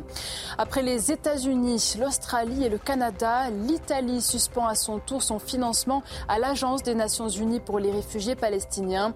L'UNRWA est dans le viseur des autorités israéliennes. Elles accusent des employés de l'agence d'être impliqués dans l'attaque du 7 octobre. Israël souhaite que l'UNRWA n'ait plus aucun rôle à jouer à Gaza une fois la guerre terminée. Merci euh, beaucoup, chère Isabelle. Dernière demi-heure pour Midi News Weekend. Je représente euh, mes grands témoins du jour, Hervé Bricot, agriculteur en polyculture du côté de Saint-Quentin dans l'Aisne. Merci d'être avec nous depuis quasiment 1h30. Naïm Fadel, Nathan Dever, Vincent Roy, Denis Deschamps et Célia Barotte m'accompagne évidemment. Page spéciale pour cette dernière demi-heure de, de Weekend. On va évidemment prendre la direction de Pamiers, où je vous le disais, une marche blanche est organisée aujourd'hui en hommage à Alexandra et, Camille, cette agricultrice et sa fille tuées par un chauffard. C'était, mardi dernier sur un barrage d'agriculteurs à Panier. On va retrouver tout de suite Jean-Luc Thomas et Nathan Témine. Vous êtes sur place, vous allez nous faire vivre cette marche blanche. Vous êtes euh, positionné depuis le lycée agricole Jean-Luc Thomas où la foule est déjà arrivée. Oui, la foule euh, est arrivée depuis maintenant un petit peu plus euh, d'une heure ici au lycée agricole de Pamiers. C'est dans ce lycée qu'a entre autres euh, étudié Alexandra Sonac et c'est dans ce lycée que devait entrer Camille, leur fille, à la rentrée prochaine de 2024. La marche blanche va maintenant se dérouler, va commencer à aller vers le point où a eu lieu l'accident, enfin en tout cas juste à côté. Et euh, cette marche blanche est bien réunie énormément euh, de monde. Les organisateurs n'ont pas fait le compte, mais ça dépasse les 3000 euh, personnes, toutes personnes habillées en blanc, en hommage à Alexandra et à Camille. Beaucoup de personnes ont également des fleurs. Et il faut savoir qu'à la fin de cette marche blanche, une banderole sera déployée et euh, toutes les personnes pourront rendre hommage euh, aux deux victimes de ce tragique euh, accident et déposeront les fleurs au pied de cette banderole. Merci beaucoup Jean-Luc Thomas. Je vous rappelle que vous êtes accompagné par Nathan Témine et que nous allons vivre cette marche blanche avec vous, évidemment. la famille des agriculteurs, et je parle évidemment avec Hervé Bricou, qui est notre grand témoin de, cette émission est en deuil. Des initiatives sont, prises un peu partout. On va retrouver tout de suite euh, Yael, euh, Yael Benamou et, Sacha Robin qui euh, sont en direct de Beauvais avec là aussi une initiative, Yael. Oui, alors nous sommes sur un point de blocage de l'autoroute A6 et nous sommes avec une centaine euh, d'agriculteurs et on s'apprête d'ici euh, quelques instants à partir euh, à Beauvais pour se rendre devant la préfecture. Et l'idée, eh bien, c'est de rouler dans le calme à la mémoire d'Alexandra Sonac et de sa fille Camille. Alors nous sommes avec Lux Messard, vice-président de la FNSEA. Pourquoi vous vouliez leur rendre hommage? Ça paraît ça paraît normal, évident. Euh, ce combat, on le mène tous ensemble. Et donc, euh, il faut aussi accompagner aujourd'hui la famille, euh, l'ensemble des agriculteurs d'Ariège, mais de France. ce drame, c'est quand même pour la famille. Euh, quelque chose voilà, qui, doit découpler nos forces pour que justement ce combat on le mène jusqu'au bout, c'est-à-dire au-delà des, mesures d'urgence annoncées hier soir, on est bien un métier qui change et qui passe du mal-être au bien-être, qu'on retrouve ce bon sens. Et donc, vous voyez la, la jeunesse qui est présente ici à Beauvais, on va y aller, on sera le cœur là-bas et le cœur euh, justement pour que justement ce cœur il continue à vibrer euh, pour les agriculteurs mais pour l'agriculture française. Et vous pensiez aussi à ce père de famille?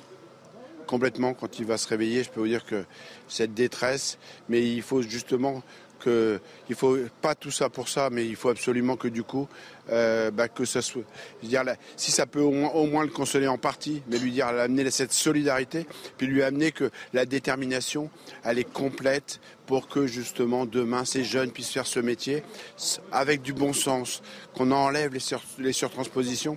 Et je pense qu'il faut que Gabriel Attal prenne la mesure de la crise il a dit des choses hier intéressantes, mais il faut vraiment aller au bout. Et je pense que le début de semaine doit servir à ça. C'est qu'on retrouve ce lien entre l'agriculture et l'ensemble de la société française. C'est pour ça aussi que vous avez choisi la préfecture de Beauvais?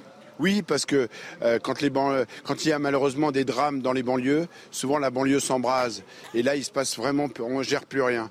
On dit qu'aujourd'hui, nous, on veut vraiment montrer que malheureusement, quand on a un drame, on va devant la préfecture, on va devant la République et on ira en silence parce qu'il y a du respect, mais il y a aussi se dire à, notre euh, président de la République, Emmanuel Macron, qu'il faut qu'il nous entende et qu'il faut qu'il parle et qu'il dise simplement on veut d'une Europe commune. Et si c'est une Europe commune, ben, il n'y a plus rien qui dépasse entre la norme française et la norme européenne. Merci beaucoup. Et donc après euh, ce recueillement devant la préfecture de Beauvais, les agriculteurs reviendront ici. Ils sont solidaires de cette famille en deuil et ils voulaient leur montrer aujourd'hui. Merci beaucoup, cher Yael. J'appelle que vous êtes accompagné par Sacha Robin. N'hésitez pas à intervenir quand, vous le souhaitez, si vous avez des, témoignages, évidemment. Je le disais, je me tourne vers vous, Hervé Bouicou, la, grande famille euh, des agriculteurs est en deuil. Il est important de rendre hommage à Alexandra et à Camille. Exactement. Nous, euh, nous sommes solidaires, en fin de compte, de toute euh, cette famille. Et aujourd'hui, euh, c'est un drame qui est, arrivé chez eux. Ça aurait pu arriver à n'importe quel coin de la France. Et aujourd'hui, on est solidaire à 200% de tout ça. Aujourd'hui, le gouvernement a pris conscience que les agriculteurs en avaient marre et que leur cause, elle serve à quelque chose. Aujourd'hui, on a vraiment besoin que ça avance, que ça bouge. Et ne pas bouger, en fin de compte, aujourd'hui, on nous a mis un peu de poussière, on nous a mis un peu de fumée. On, essaie de, d'essayer de, trouver un peu d'espoir dans les paroles du gouvernement, mais j'aimerais en avoir la conviction personnelle. Le maire de, la commune, euh, euh, c'est le maire de Félix. De, de Tournegat, hein, je crois précisément, euh, souhaite un, hommage dans la dignité, le respect. Il n'y aura pas de, discours politique ni de revendications, on attend, et c'est important évidemment. Oui, c'est terrible. Alors il ne faut jamais faire parler le, le hasard ou donner des interprétations un peu superstitieuses, évidemment, à ce genre de, drame. Mais ce qui m'a marqué, moi, profondément, c'est que c'était la tragédie dans la tragédie. Mm. L'histoire euh, de l'intimité individuelle dans l'histoire de la souffrance générale. Parce que finalement, euh, on peut se poser la question, euh, évidemment, on exprime nos condoléances euh, aux, proches des, des, personnes disparues, mais on peut se poser la question de ce que ça a changé dans cette mobilisation des agriculteurs. Et en fait, c'est vrai que dès le début, la mobilisation des agriculteurs, il y avait un peu une dimension de vie ou de mort puisque même si euh, on l'a beaucoup dit d'ailleurs, c'est un sujet très technique cette mobilisation. Les revendications sont très complexes, hein, ça demande. Mais tout le monde sait mhm. que, euh, mais tout le monde vraiment en France sait qu'il y a un suicide par jour chez les agriculteurs en France. Il y avait euh, un ou deux, oui, en, effet. Qu'il y avait eu un film de Guillaume Canet, d'ailleurs, qui s'appelle eh Au nom de On en a parlé sur ce plateau. Voilà, qui, décrivait cette souffrance-là. Mais je veux dire, c'est quelque chose que tout le monde a en tête. Donc il y avait cette dimension un peu de vie ou de mort, euh, et même pas un peu, dans, la, dans la souffrance des agriculteurs. Et le fait qu'il là, il y ait euh, retour euh, euh, même si c'est un accident, euh, et même si ça n'a pas de signification en soi, mais d'une autre dimension tragique, je pense que ça a donné une, direction encore plus incarnée à ce mouvement des, agriculteurs. je vous propose, je vais vous faire réagir tout de suite, mais je, voudrais qu'on écoute avant toute chose Clément Diard, qui est, un peu le, Clémence Diard, qui est, l'organisatrice de, de cette marche blanche, et je vous fais réagir. On poursuit évidemment le débat ensemble. Donc on va se diriger vers le rond-point de Pamiers à quelques, là où le, drame s'est produit. Et euh, hommage à Alexandra, hommage à, Alexandra et Camille, avec bien évidemment une pensée pour euh, Jean-Michel, le papa toujours hospitalisé, et la petite sœur de 8 ans. Nous déposerons une banderole euh, avec les photos de Camille, Camille et Alexandra. C'est un moment de deuil, de recueillement, mais nous sommes dans la douleur et nous avons mis entre parenthèses toutes les revendications.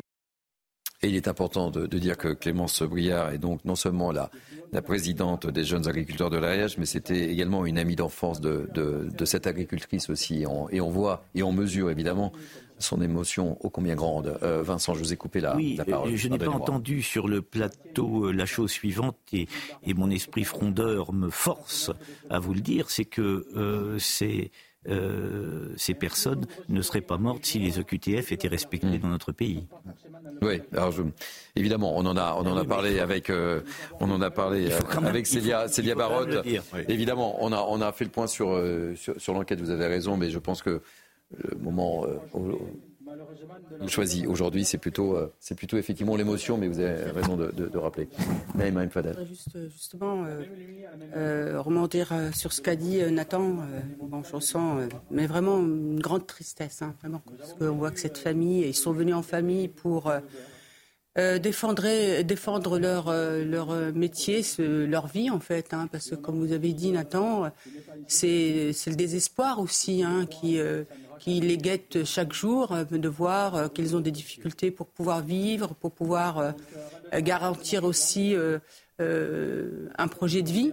Et moi, ce que je voyais par rapport à ce que vous avez dit, Nathan, c'est que dans ce désespoir, dans cette une question de vie ou de mort, le fait qu'ils se retrouvent pour manifester ensemble, il y avait aussi une cohésion ça me rappelle vraiment le, rond-point des Gilets jaunes où ils étaient heureux de se retrouver. Et certains l'ont dit euh, en témoignant et en disant Mais on est heureux de se retrouver et, et ça nous donne même de l'espoir dans ce désespoir. Et c'est ça, moi, qui m'a vraiment euh, bouleversée c'est que je me suis dit que cette famille soit décimée là, dans ces moments-là, c'est terrible. Denis Deschamps. Moi, moi je, je, tiens à soulever deux sujets. Euh, le premier, c'est la dignité, en fait. Ce sont des gens simples qui sont euh, chargés de, belles valeurs, qu'on a tendance plutôt à voir s'effriter euh, dans, nos, dans nos grandes villes. Donc ce sont des gens simples, ce sont des gens qui sont attachés à leur métier, c'est toute leur vie. Euh, ils sont attachés à leur histoire, souvent c'est transmis. Et en fait, ils sont extrêmement dignes par rapport à ce drame incroyable. Mhm. Deuxième point, et là je rejoins Vincent, ce qui m'ennuie beaucoup, c'est qu'encore une fois, le, les Français que nous sommes ne comprenons pas, même si le droit a été respecté, la justice a été rendue temporairement. Euh, ces euh, deux personnes sur trois ont été euh, remis en liberté pour justement des charges de famille, par rapport à des choses où en fait ils n'ont pas respecté un certain nombre de choses. Apparemment, ils n'étaient même pas éclairés. D'ailleurs, la voiture, apparemment, semble-t-il, n'était même pas éclairée. Pas d'assurance en plus. Donc en fait, on cumule tout. Et en réalité, ces gens se retrouvent en liberté euh, avec peut-être un risque de sanction à la fin qui est assez faible, alors qu'il n'aurait pas dû se retrouver sur le territoire français. Alors le droit a été respecté, il faut mm. bien aussi dire ça. Mais je veux simplement dire que c'est juste une incompréhension en fait. Mm. Euh, derrière l'émotion, il y a en plus de l'incompréhension. Mm. Et ça, c'est vraiment regrettable. Je, comprends ce que vous voulez dire, hein. évidemment, euh, Vincent, et vous comprenez que euh, on est dans, dans l'émotion, dans, dans l'hommage, et c'est important. Effectivement, moi, mon, mon, mon, émotion est, est, aussi palpable quand je vois que on peut aujourd'hui, on est à la merci de QTF qui ne sont pas respectés. Je le respecte, je le, je le répète.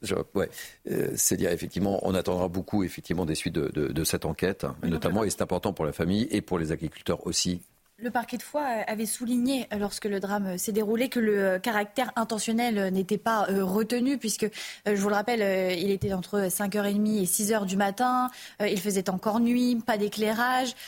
Donc le, conducteur a reconnu tout de même avoir contourné le dispositif spécial de sécurité qui condamnait l'accès à la route. Il a précisé ne pas s'être rendu compte de la présence de la bâche noire qui recouvrait le mur de paille, mur de paille qui, séparait le Où se trouvaient les agriculteurs. Parce que tout était euh, bien banalisé. en Fait, hein. Il y avait un dispositif de sécurité pour, pour protéger les manifestants et protéger les agriculteurs. Euh, à l'issue des investigations euh, entreprises par les enquêteurs du commissariat de, de Pamiers, les mesures de, de, garde à vue des deux occupantes non conductrices ont été levées dans la mesure où aucune infraction à la loi pénale n'a été retenue à leur encontre. Elles ont fait l'objet d'un placement dans un centre de rétention administrative en vue de leur éloignement du territoire national. On a appris hier par euh, nos confrères d'Europe 1 euh, que ces deux ressortissantes ont été euh, remises en liberté pour le motif de la prise en compte de la situation familiale et de l'intérêt des enfants. Il y aurait tout de même des, mesures d'assignation à résidence euh, qui ont été euh, prises par la préfecture. Nous, allons, euh, nous attendons justement des réponses de la préfecture de l'Ariège pour connaître ces, mesures d'assignement à, résidence, pour connaître les motifs de cette remise en liberté potentielle. Le conducteur, quant à lui, a été mis en examen des chefs d'homicides involontaires aggravés, de blessures aggravées et on l'a rappelé tout à l'heure, de conduite d'un véhicule automobile sans assurance. Il a été placé en détention provisoire. Donc les circonstances et les motifs aussi sont encore en cours euh, mmh. d'enquête. On, peut comprendre l'indignation de, Vincent Roy concernant euh, cette mmh. mesure d'OQTF, mais en tout cas, le caractère intentionnel n'a pas été retenu par le parquet. Moi, ce que je, ce que je retiens quand ce drame euh, est intervenu, évidemment, la première chose à laquelle j'ai pensé, c'est qu'évidemment, ça allait mettre une véritable révolution dans le monde agricole. Et je trouve que votre famille des agriculteurs français, il n'y a pas eu le feu à la campagne, il y a eu une véritable dignité et beaucoup de respect. On pouvait imaginer d'autres conséquences. C'était quasiment le début du mouvement, de cette mobilisation. Ce drame atroce se produit. Et en fait, ça, c'est euh, c'est ce que je retiendrai, moi, en tant qu'observateur, en tant que journaliste. Hervé. Oui, oui, tout à fait. Oui, c'est vrai que la dignité, elle est hyper importante dans ces moments-là. Et aujourd'hui, euh, c'est quelque chose qui, qui donne euh, un sens aujourd'hui à, votre combat. À notre combat. Parce que c'est pour elle aussi qu'on gagne. C'est pour elle. Parce que ça, c'est important. Il faut, faut penser à eux. Et toute cette famille endeuillée qui, a, qui, a, qui doit surmonter, en fin de compte, euh, euh, un futur. Et ça, c'est terrible. il faut penser au papa. Et Exactement, le papa, la petite fille. La petite fille qui reste. 8 ans. Et ouais, ça, c'est quelque chose de, monstrueux. C'est terrible quand ça arrive. Ce qui est important de dire, c'est qu'il y a une cagnotte aussi euh, qui a été lancée, euh, Denis. Oui, on en a parlé ce matin euh, sur l'antenne. D'ailleurs, il y avait une agricultrice qui avait énormément d'émotions.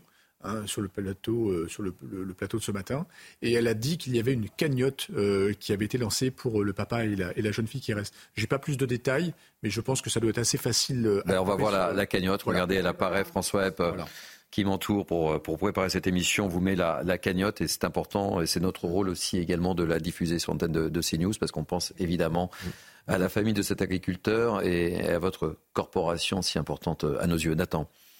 Oui, j'aimerais revenir sur le mot de, de dignité. Oui, c'est important. Euh, c'est très important. C'est ce qui m'a marqué, moi, personnellement. C'est vrai que c'est ce qui était très frappant. Euh, ce genre de situation est extrêmement rare, en fait. Mm. Quand il y a des gens qui, qui meurent euh, dans des manifestations politiques ou dans des luttes sociales, ça peut être parce qu'il y a eu, de, la part des forces de l'ordre, un, quelque chose, un accident, etc. Mais un accident de la route dans une mobilisation, c'est particulièrement rare. Alors Et on voit le, début de, du du cortège qui s'élance. Je vous coupe, mais ah euh, j'en profite en même temps où vous parlez. Euh, Nathan, excusez-moi. Et en effet, comme vous le dites, dignité d'abord de ne pas avoir mis le feu aux campagnes, dignité de ne pas avoir fait de récupération politique sur les, les, causes ou les pas causes de, de, cette, de cette mort.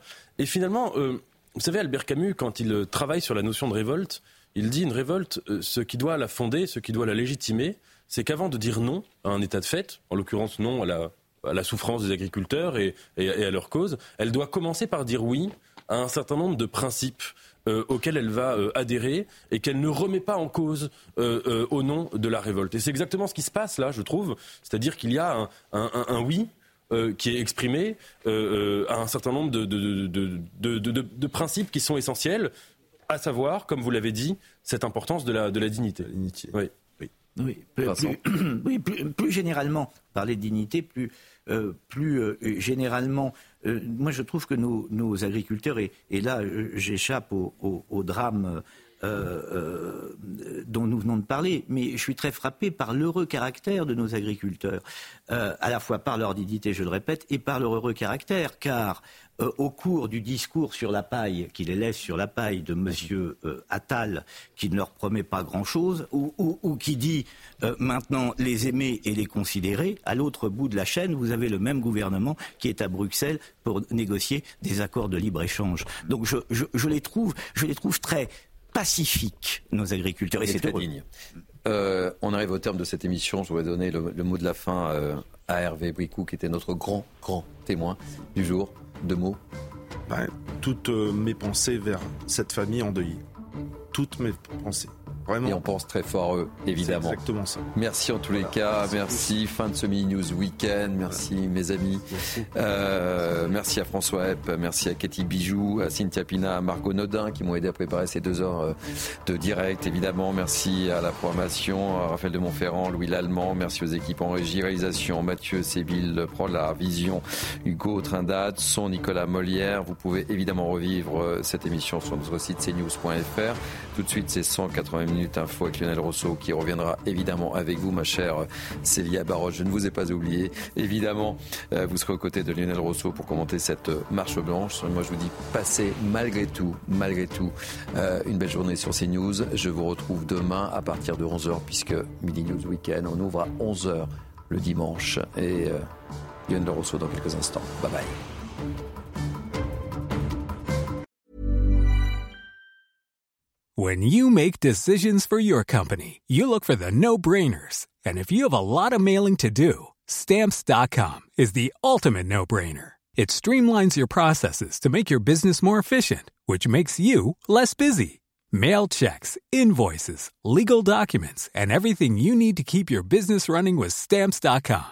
Seamlessly connect with every major marketplace and shopping cart Schedule package pickups and see your cheapest and fastest shipping options from different carriers. With rates up to 89% off USPS and UPS rates. And with the Stamps.com mobile app, you can take care of mailing and shipping wherever you are. Make the same no brainer decision as over 1 million other businesses with Stamps.com. Sign up with Code PROGRAM for a four week trial, plus free postage and a free digital scale. No long term commitments or contracts.